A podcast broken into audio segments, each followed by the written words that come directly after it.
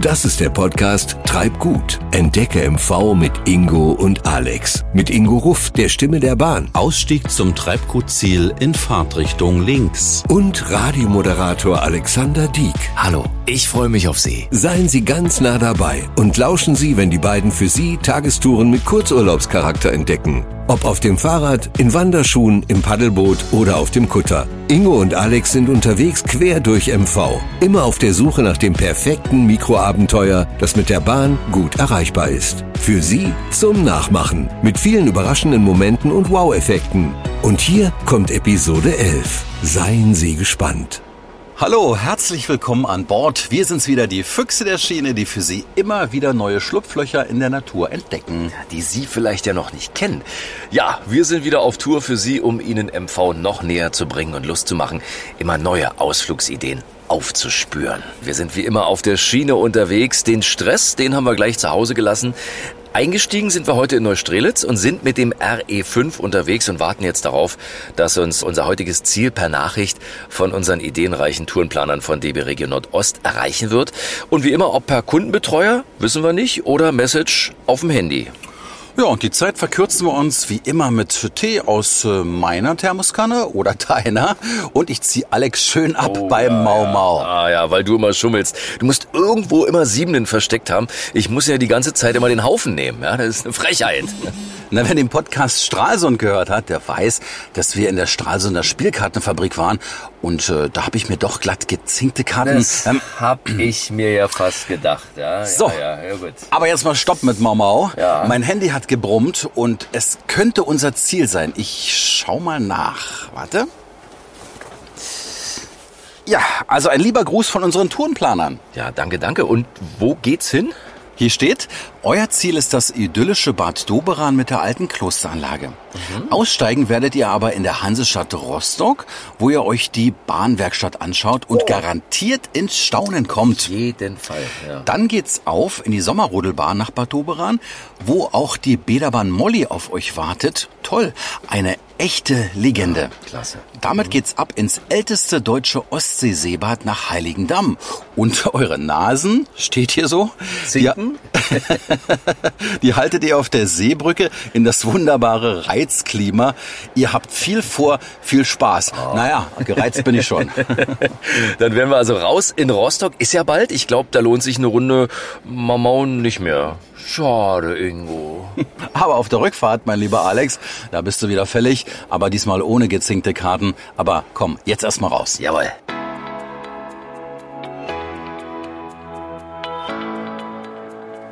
So, jetzt stehen wir vor dem Bahnhof und ich freue mich wie ein kleines Kind auf das Bahnwerk. Alex, warst du schon mal da? Nee, also wird mein erstes Mal sein. Ich ja. Das ist nämlich wirklich spannend zu sehen, wenn die Züge in die Werkstatt kommen und dort überholt werden. Ja, ich merk schon, du freust dich wirklich wie so ein Kind. Was sagen denn unsere Tourenplanern? Wo sollen wir hin? Wo ist denn das Werk? Na, frag mich doch. Ja? Wir müssen hier, guck mal, einfach rechts runter, knapp einen Kilometer und das schaffst selbst du. Wir können ja ein kleines Päuschen zwischendurch machen. Wenn's sein muss.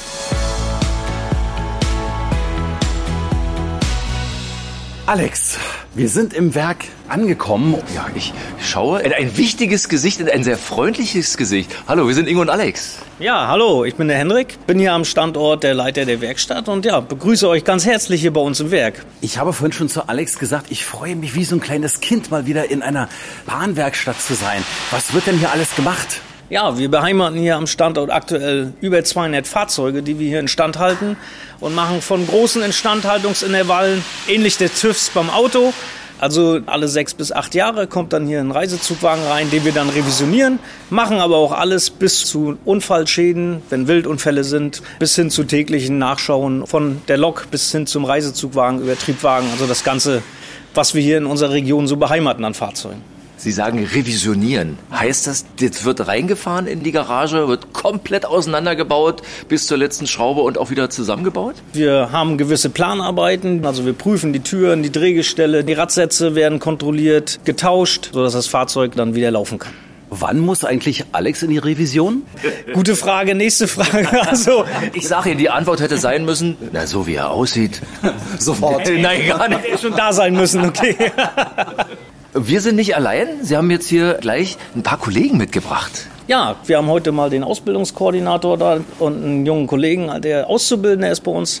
Dann fragen wir doch gleich mal den Koordinator. Selbst ein junger Mann noch. Was kann ich denn bei der Bahn alles so werden? Oder gucken wir doch mal hier in Rostock. Was kann ich denn hier alles werden bei Ihnen? Ja, also hier in Rostock, in unserem Standort, äh, bilden wir jetzt ausschließlich Mechatroniker aus. Natürlich gibt es ja auch Lokführer und oder Kundenbetreuer, aber das ist natürlich keine Sache der Werkstatt. Das wird dann an anderer Stelle ausgebildet.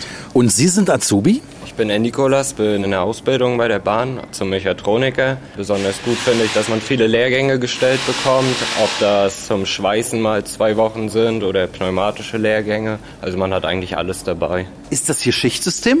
Äh, ja, also im ersten Lehrjahr hatten wir noch keine Schichten und dann kamen wir in die Schichten mit Früh-, Spät- und Nachtschicht, ja sehr schön ist, dass man auch bei allen Facharbeitern viel lernen kann und sie kein Problem haben mit den Lehrlingen und einen nicht als Lehrling behandeln, sondern schon großzügig sind und nicht nur einen durch die Hallen schicken zum Fegen. Ja, für mich als Leiter ist natürlich persönlich das Tollste an der Ausbildung, dass wir nicht nur ausbilden, sondern in der Regel in den letzten Jahren auch fast allen Auszubildenden die Möglichkeit geben konnten, dann hier am Standort dann auch weiter beschäftigt zu werden. Ne? Meine persönliche Frage, haben die Lautsprecher alle einen guten Klang? du sollst bestimmt für einen Freund fragen, ja? ja, ja, ja. Naja, also für eine Konzertübertragung wird es nicht reichen, aber ich sag mal so, also das ist schon alles gut, das ist alles auf dem neuesten Stand und man kann, man kann das verstehen, was da gesagt wird. Weil es ist ja so, da kommt man wahrscheinlich nicht mit dem Brecheisen weiter oder mit dem Schraubenschlüssel. Und an den Lautsprechern, aus denen Ingos Stimme kommt, wird dann mit dem ganz kleinen Schraubenzieher gearbeitet. Wahrscheinlich, oder? Ja, da gehen wir sehr vorsichtig mit um, ja. Danke, danke. so, jetzt stehen wir hier am Ende des Zuges. Die Werkzeuge werden immer kleiner und feiner. Wo sind wir jetzt hier? Ja, wir sind jetzt hier an einem Elektrotriebzug. Und auch hier müssen wir in regelmäßigen Abständen die Wellen der Achsen und auch die Räder auf Risse und Abbröckelungen untersuchen. Das macht jetzt gerade der Herr Erler. Und was passiert, wenn Sie so einen Riss entdecken? Wie groß kann man sich so einen Riss vorstellen, den man gar nicht mit dem Auge sieht? Die sind recht klein, aber auf dem Gerät äh, sieht man dann halt einen relativ großen Ausschlag. Wie lange dauert so eine Prüfung von so einem ganzen Zug, von den ganzen Radsätzen, von den ganzen Rädern? Das ist ja jetzt eine Handprüfung, dementsprechend dauert das ein bisschen länger als mit der Maschine. Also pro Achse anderthalb Stunden. Ja, naja, so 15, 16 Stunden nachher. Was passiert? Sie erkennen einen Riss und geben gleich den Kollegen weiter, hier muss mal ein neues Rad ran, ja? Ich schreibe das auf mein Protokoll, das wird dann von der Prüfaufsicht bewertet und dann entscheidet die, wie weiter zu verfahren ist dann. Okay, dann zeigen Sie mir mal, wie es funktioniert, damit ich gleich anfangen kann. Ja. Und äh, ansonsten wünschen wir Ihnen weiterhin viel Erfolg beim äh, Erkennen dieser kleinen, feinen Risse. Danke, danke.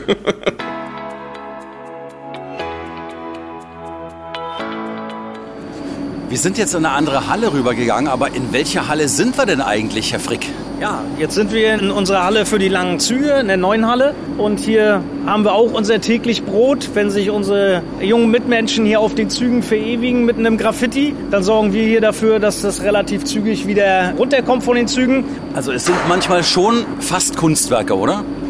Das kann man auf jeden Fall sagen. Also da blutet manchmal schon das Herz, dass wir das so schnell wieder abmachen müssen. Aber für das saubere Erscheinungsbild unserer Züge sorgen wir natürlich dafür, dass es schnellstmöglich wieder abgeht, das Graffiti.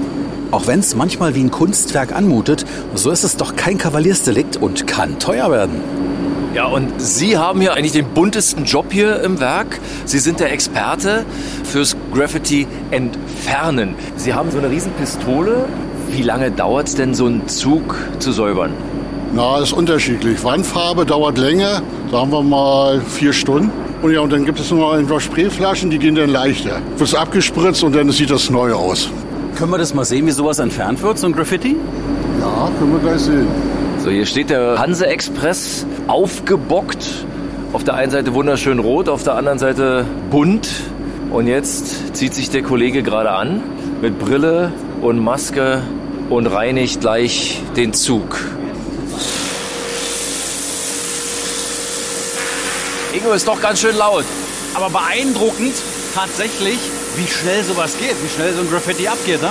Ja, und es wird wirklich regelrecht abgespült. Tatsächlich. Und es verläuft und läuft runter. Und darunter ist wieder der rote, schöne Doppelstockzug. Jetzt können wir sagen, in dem Falle war es kein Kunstwerk und äh, wir sind froh, dass es so gut und einfach abgeht. Genau. Was dürfen wir uns jetzt noch anschauen? Ja, wir gehen jetzt noch draußen zu einer Lok und gucken uns mal eine entsprechende Prüfung an. Wir beide fahren damit dann einfach weg, Alex.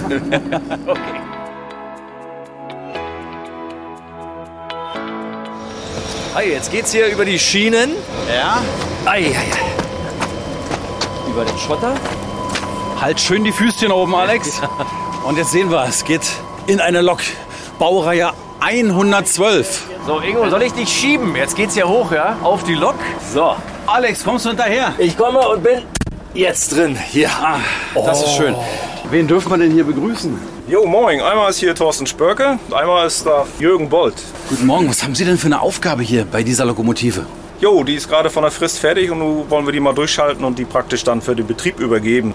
Was muss man hier machen denn? Also was? Wie, Dazu muss testen man Sie? noch die Leuchtmelder testen, die Funktion der Lokomotive testen, ob die Lokomotive fehlerfrei fährt, die Bremse testen, Typhon testen. Das sind eigentlich die Sachen, die man macht.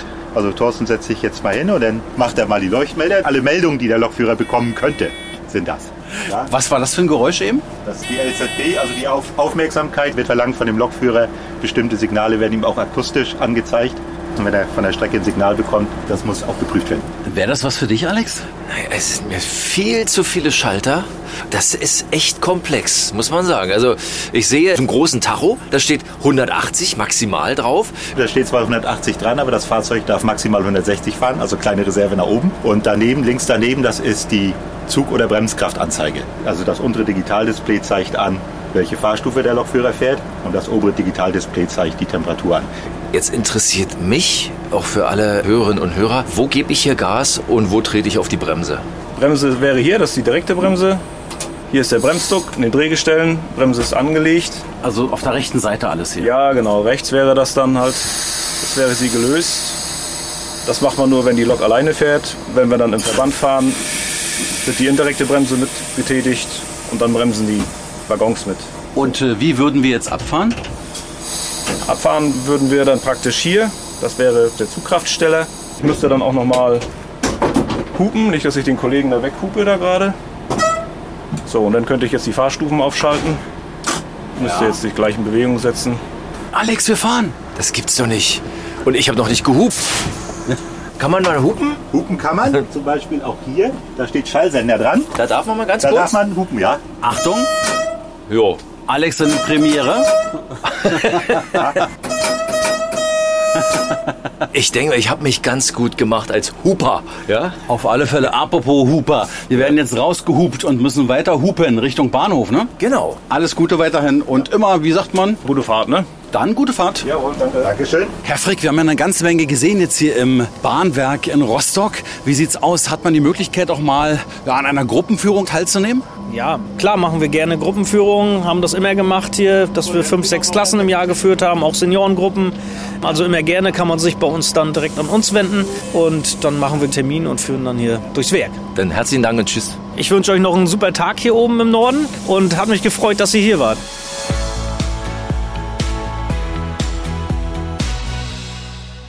So schnell kann's gehen im Podcast. Aber auch in Echtzeit sind wir genau in 19 Minuten mit der RB11 nach Bad Doberan gekommen. Ja, und dann nochmal so knapp in 20 Minuten zu Fuß an einen Ort, an den uns unsere Tourenplaner hier schicken, an dem Spaß riesengroß geschrieben wird und an dem ich nie vorbeigehen kann. Das ist eine Sommerrodelbahn.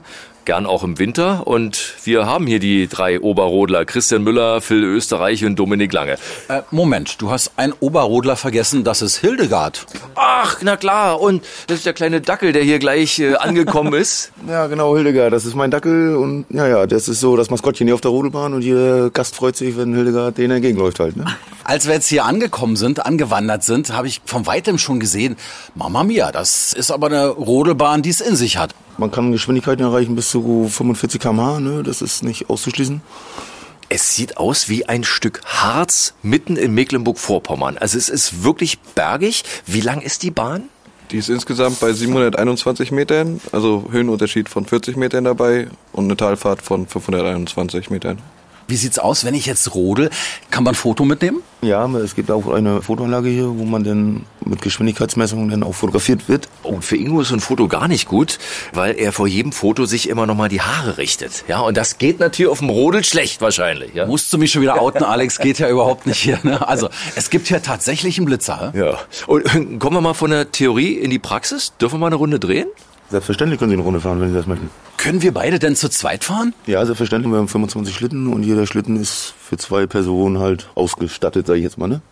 Alex, traust du dir das zu, dass wir beide gemeinsam in einem so einem Schlitten fahren? Du musst mir versprechen, dass du von der Bremse runtergehst. Ich kenne das noch vom Tandemfahren, mein Lieber. versprochen. Okay, versprochen. Dann steigen wir einfach mal ein, oder?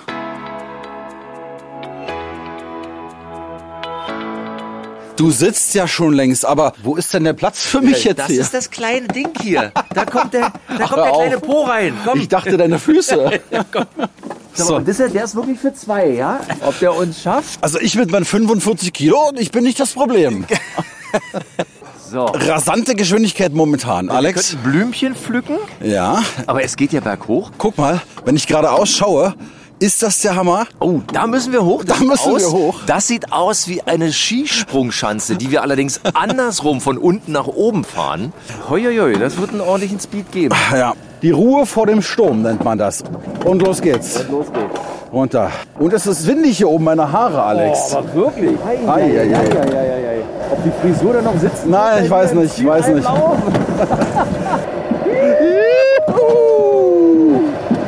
Wir brechen den Rekord. 46,5 km/h. Schätzungsweise haben wir drauf, Alex, oder?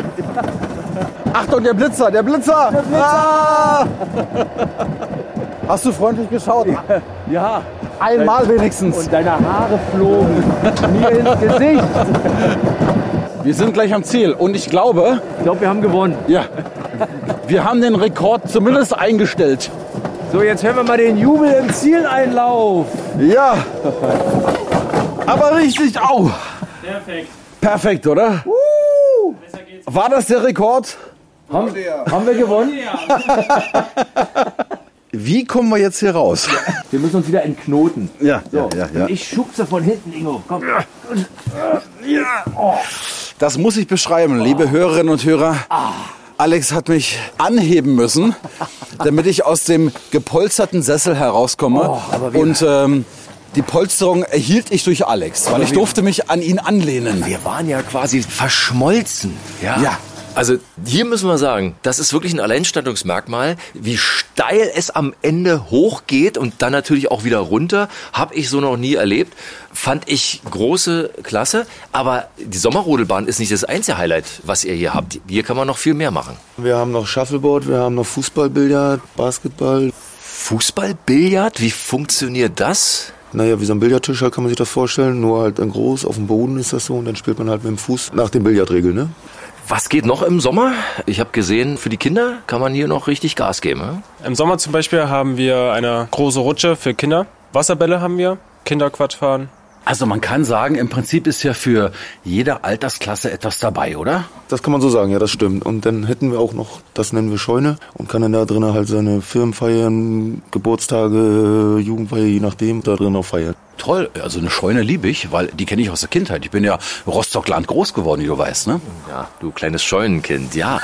Und du kannst sogar auf Hühnern reiten, glaube ich, hier im Sommer. Na, halten die mich? Wenn ich dich halten konnte, ja. Also wir wünschen Ihnen eine richtig tolle Saison. Und wir kommen mit der Familie wieder, versprochen. Das freut uns sehr zu hören. Ja, dann haben wir ja gesehen, dass es euch viel Spaß gemacht hat. Jo, Wie ja. unseren Gästen halt natürlich auch. Das freut uns sehr. Und naja, jetzt geht ihr einfach von hier, von der Rudelbahn wieder Richtung Stadt, zur Klosteranlage. Alles klar. Dann macht's gut. Bis bald. Tschüss.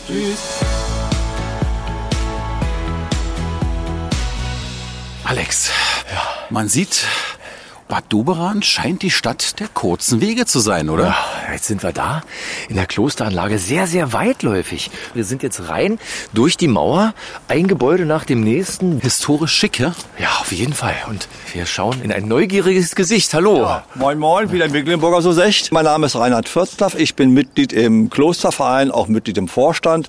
Ich darf Sie recht herzlich begrüßen am Besucherzentrum im Kloster Doberan. Das sieht schon gewaltig aus. Wie lang ist denn die Klosteranlage? Was sehr selten ist, wir haben noch fast die komplette Klostermauer mit 1,4 Kilometern, die also immer uns noch die Anlage erfüllen lässt, wie es im Mittelalter war, auch wenn nicht immer alle Gebäude da sind.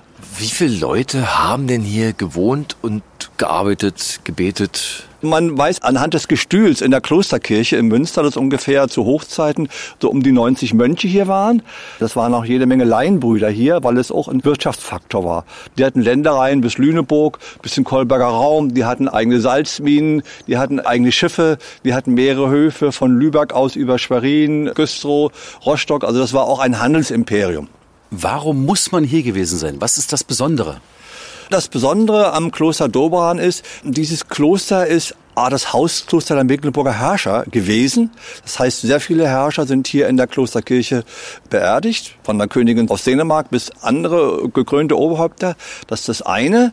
Das zweite ist, die Innenausstattung der Klosterkirche ist noch original 13. Jahrhundert. Mit diesem Anspruch wollte auch das Kloster Weltkulturerbe werden. Ist leider nicht ganz geglückt, aber sie haben eine Ausstattung aus dem Mittelalter, die ist einmalig, deutschlandweit sowieso und auch darüber hinaus. Äh, wenn man hier steht, die Anlage, das macht was mit einem. Das ist nicht einfach nur ein Stück alter Steinhaufen, wie es sonst so irgendwo ist. Das lebt, man kann sich sich vorstellen, durch diese gut gepflegten Gärten, wie die Mönche hier vielleicht mal lang gewandelt sind. Sie sagten, die haben so viel zu tun gehabt. Sind die überhaupt zum Bierbrauen gekommen? Auch die Zisterzienser hatten ja den Anspruch, in ihrem Kloster alles selber herzustellen. Das heißt, hier wurde Korn gemahlen, hier wurde Brot gebacken, hier wurde Bier gebraut, dort in dem Wirtschaftsgebäude. Es gab hier Fischteiche, weil sie ja zur Fastenzeit auch Fisch brauchten. Also es war alles da. Und warum können Mönche besonders gut singen? Das ist eine gute Frage. Ich denke mal, A, sie waren geschult, sie müssten das ja mehrere Male am Tag tun. Das heißt, bei fünf Gebeten, die mit Gesang verbunden waren, denke ich mal, sie kamen aus der Übung nicht raus. Und zum Zweiten, dadurch, dass sie keine Familie hatten, konnten sie sich voll auf ihre eigene Stimme, auf ihre eigene Person konzentrieren. Das ist heute alles wunderbar in Schuss. Wenn man hierher kommt, man möchte sofort, dass es gleich Weihnachten ist, weil das sieht so weihnachtlich gemütlich bei Ihnen aus. Was machen Sie heute? Wir machen neben Weihnachtsmarkt einen Klostermarkt immer am 1. Juni-Wochenende mit altem Handwerk, mit Zelten, mit Kinderbespielung, mit Tieren. Da haben wir an einem Wochenende über 6000 Besucher hier. Das ist gelebtes Kloster. Gibt es hier auch einen Klosterladen? Es gibt hier zwei Klosterläden sogar. Die befinden sich im Torhaus. Da gibt es einmal einen Klosterladen mit Kaffee und es gibt noch einen separaten Klosterladen, die also auch heimische Produkte anbieten. Klosterbier, Klosterkuchen. Sie machen uns gerade mächtig Appetit, ne Alex? genau. Das Kloster Doberan ist sozusagen der älteste Teil Doberans. Im Mittelalter gab es aus dem Kloster nichts hier. Die eigentliche Stadt ist also erst durch den Großherzog entstanden. Und deshalb kann ich nur empfehlen, vom alten Doberan ins etwas neue Doberan auf den Kamp zu gehen. Na dann fragen wir doch einfach mal die Frau, die sich besonders gut auf dem Kamp auskennt. Ja, schönen guten Tag. Ich bin Eva Fürzlaff, die Vorsitzende des Kunstvereins. Der rote Pavillon mitten auf dem Kamp ist Teil eines historischen Ensembles. Wir haben hier den roten und wir haben daneben den weißen Pavillon. Der rote wurde 1808 gebaut für des Großherzogs Gäste als Belustigungstee- und Musiksalon und wird vom Kunstverein betrieben mit Ausstellungen seit 30 Jahren. Der weiße Pavillon ist jetzt Restaurant. Es gibt also viele Möglichkeiten, Bad Doberan zu entdecken. Und Alex, ganz ehrlich, das war bestimmt nicht unser letzter Besuch. Äh, nee, vor allem, wir müssen ja weiter. Ich glaube, es geht zum Molly jetzt. Kommen wir dann von hier aus, wenn wir zum Molly wollen, direkt bei Ihnen vorbei? Ja, vom Roten Pavillon geht eine ganz kleine, schmale Straße zur Molly-Straße und dann ist es nicht weit bis zur Haltestelle. Dann Dankeschön und ein tolles Kulturjahr.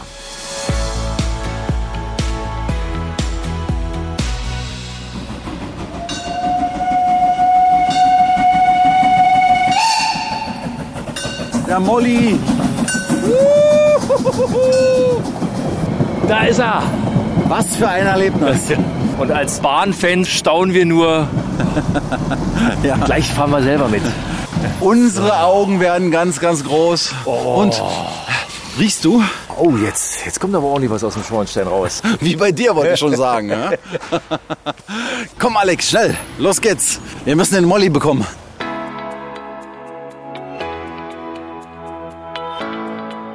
Alex, wir betreten jetzt den Molly. Oh, ist das schön warm hier. Also es sieht sehr nobel und edel aus. Und wir fahren auch sofort los. So. Ist das ein tolles Gefühl? Ach ja. Und diese Bahnheizkörperwärme ist eine ganz andere. Und man kann direkt von unserer Perspektive aus auf die Lok schauen. Das ist eine 99er Dampflokomotive, Schmalspurbahn.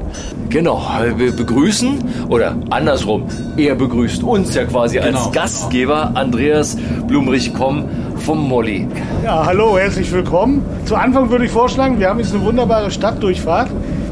Geht denn erstmal raus und guckt euch das an. Ja. Weil das ist heute relativ selten, dass man mit der Eisenbahn mitten durch enge Straßen, also durch enge Gassen durchfährt. Machen wir. Alex, komm her. So, begleitet vom Bimmeln des Molly. Ist das ein Erlebnis? Ja, weil man fährt wirklich, und das ist wirklich einzigartig, quer durch die Stadt. Stehen die Autos.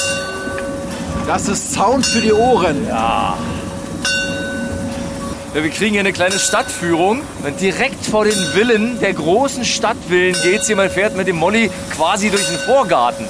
Und es geht, das ist Wahnsinn. Direkt durch die Fußgängerzone geht es mit dieser riesen Lok.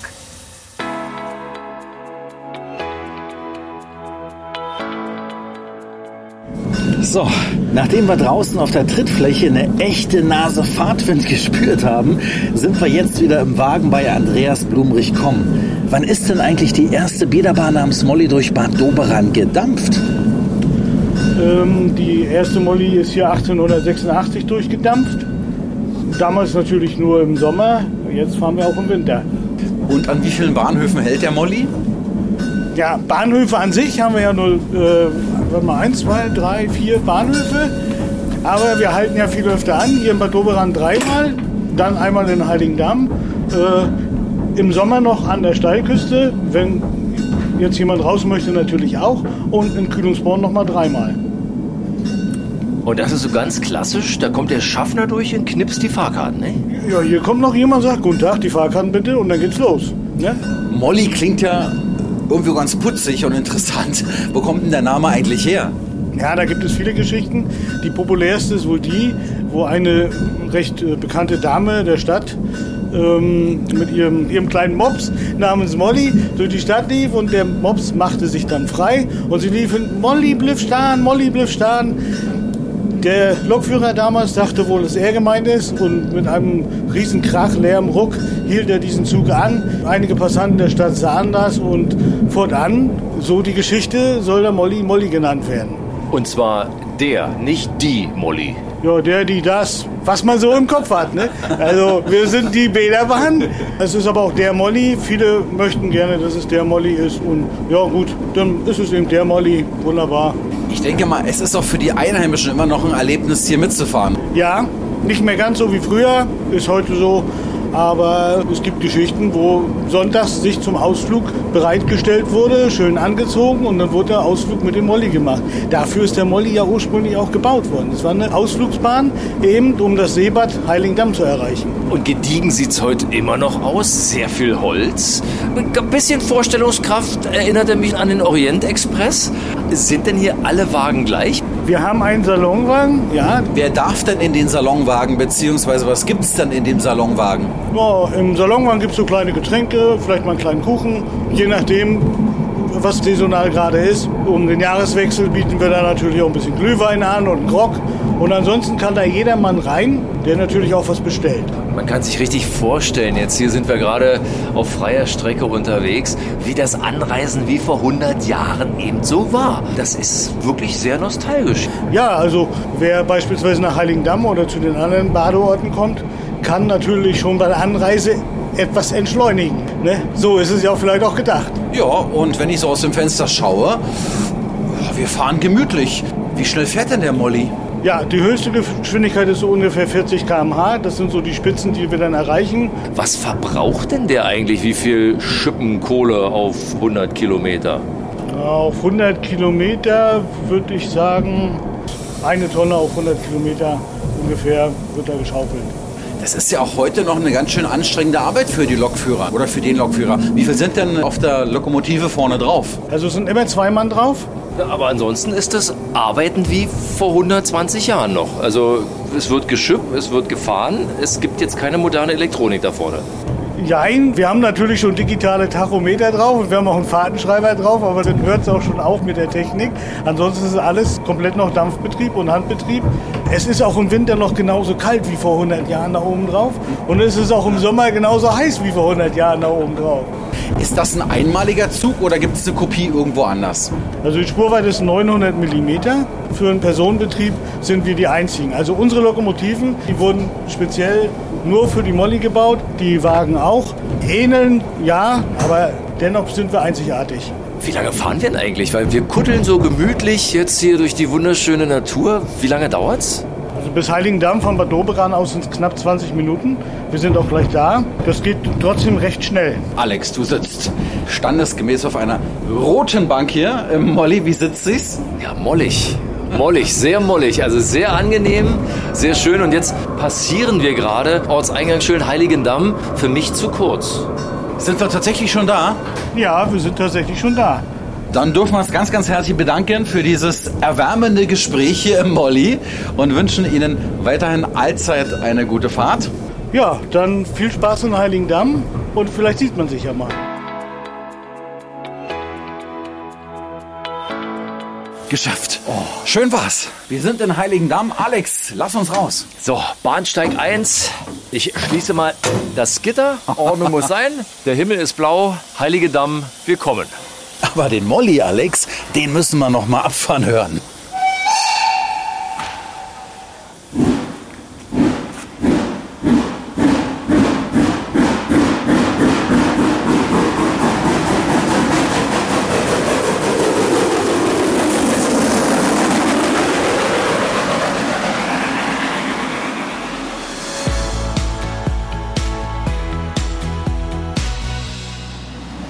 Man hört's, oder? Liebe Hörerinnen und Hörer, wir sind angekommen. Und zwar am Wasser. Und es ist nicht nur berauschend, es ist unwahrscheinlich entschleunigend. Es macht Spaß. Wir sind jetzt an der Seebrücke und sind verabredet mit Gästeführer Martin Dostal. Er könnte es sein. Wir werden leicht angelächelt von weitem. Wir gehen mal auf den Herrn zu. Sind Sie Herr Dostal? Richtig, ich bin Herr Dostal. Wir hatten schon einen ganz fantastischen Tag in Bad Doberan und was uns gefehlt hat, war das Meeresrauschen, was wir jetzt hier haben. Ist das herrlich? Stark verstärkt heute. Also wir können nachher auch auf die Seebrücke gehen und werden da uns den Wind so richtig um die Ohren pfeifen lassen, einmal richtig durchpusten lassen. Können wir sofort machen. Ja, gerne. Ja, dann Ja? gehen wir mal. Ja. Und die Wellen sind heute etwas höher als normal, sagen Sie, ja? Ja, also es ist ein bisschen Wind heute. Für uns normal, für die Gäste ist das immer sehr aufregend, wenn der Strand nicht zu sehen ist. Wenn man nach Heiligendamm kommt, man sieht sofort die vielen, vielen wunderschönen weißen Villen. Das ist sehr besonders und sind die noch so original? Ja, also die ersten wurden hier so 1816 gebaut. Das waren die Hauptgebäude des heutigen Grand Hotels. Und die Villen selber um 1835, die sind noch original bzw. originalgetreu saniert. Man nennt diese Stadt auch die Weiße Stadt am Meer. Es gibt ja viele Seebäder. Was ist das Besondere an Heiligendamm? Das Besondere an Heiligendamm ist, es ist das erste deutsche Seebad. Wo kommt denn eigentlich eine solche Idee her? Die Idee kommt aus England, wo der Arzt Richard Russell im heutigen Brighton das erste Seebad gründete. Professor Dr. Samuel Gottlieb Vogel, der Leibarzt von Herzog Friedrich Franz I. von Mecklenburg-Schwerin, hat dann diese Idee aufgegriffen und hat seinem Regenten einen Brief geschrieben, durch die außer Zweifel gesetzte heilvolle Wirkung des Badens in Seewasser können sehr viele Schwachheiten und Kränklichkeiten des Körpers behoben werden. Jedoch wären hierfür besondere Einrichtungen wie die in England gebräuchlichen Badekannen und ein Badehaus erforderlich. Dass das Baden in der See unfruchtbare Weiber fruchtbar mache, kann zwar dadurch nicht bewiesen werden, dass manches Frauenzimmer dieser Art von Seebadeorten geschwängert zurückkommt, wovon es in England Beispiele genug geben soll. Indessen ist gar nicht zu bezweifeln, dass es Ursachen der weiblichen sowie der männlichen Impotenz gibt, welche durch das Baden in der See gehoben werden. Wie können wir uns denn das Baden vor 150 Jahren hier vorstellen? Weil wenn man hier steht, kann man sich ganz toll in diese Zeit zurückversetzen durch diese herrlichen Villen. Wie wurde gebadet hier? Man hatte zuerst so Halteseile, dass man ins Wasser gehen konnte. Man hatte dann später auch so eine kleinen Badehütten und ganz später auch Damenbäder und Herrenbäder. Also ein Damenbad, ein Herrenbad. Weit auseinander.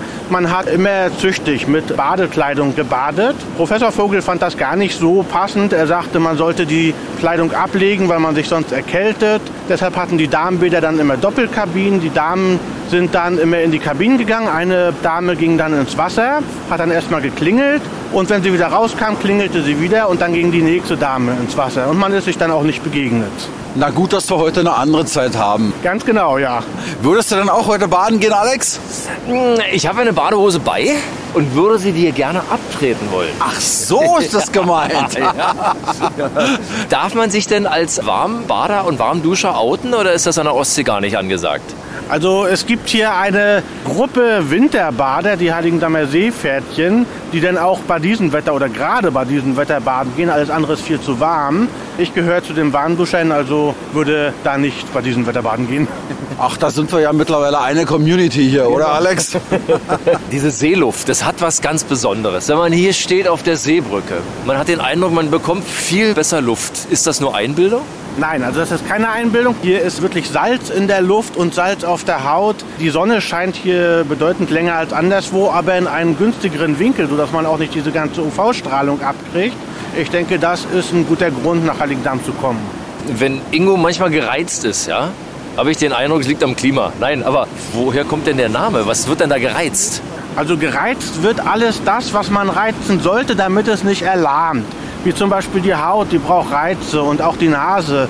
Also die Atemwege brauchen Reize. Kleinste Teile von Seelebewesen, die atmet man hier auch ein. Und das alles trägt dazu bei, dass das gereizt wird, was normalerweise in der Großstadt immer nur vor sich her schläft. Also ich kann Ihnen sagen, ich bin aber gereizt jetzt hier. Ne? Alleine schon durch die Luft, durch das Wetter allgemein und äh, auch durch diesen Blick, aber im positiven Sinne, das möchte ich bemerken. Sehr schön. Wenn wir klare Sicht am heutigen Tage hätten, wie weit kann ich denn dann schauen?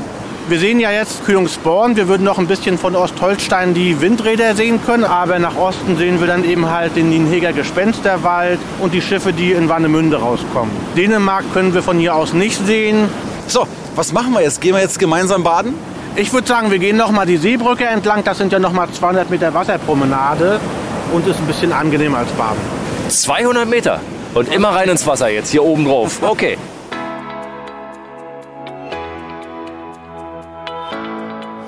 Wir stehen jetzt auf der Seebrücke, kommen an den Anglern vorbei.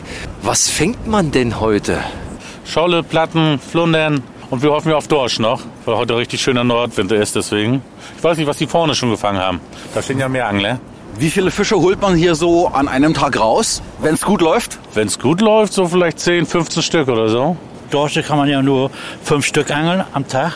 Und dann fährt man nach Hause, da hat man eine gute Mahlzeit. Sie haben wohl eine der schönsten Blicke, die man in Deutschland als Angler haben kann. Auf der Seebrücke, den Blick auf Heiligendamm. Haben Sie da einen Blick für oder nur für Ihre Fische? Ich sag mal, wir haben für alles, ne? Wir sind ja Naturfreunde, ne? Für Fisch, für die Natur. Und wir sehen auch, dass es vorangeht jetzt in Heiligendamm. Und jetzt sieht das ja nach und nach gut aus, ne? Jetzt weht ja heute der Wind ganz schön stark hier. Wie lange hält man es denn auf der Seebrücke so aus? Also wir halten immer locker acht oder zehn Stunden aus. Oh. Also wir sind ja so dick angezogen. Wir stehen heute um Mitternacht noch da. Dann wünschen wir Ihnen heute einen guten Fang. Petri Heil. Petri Dank.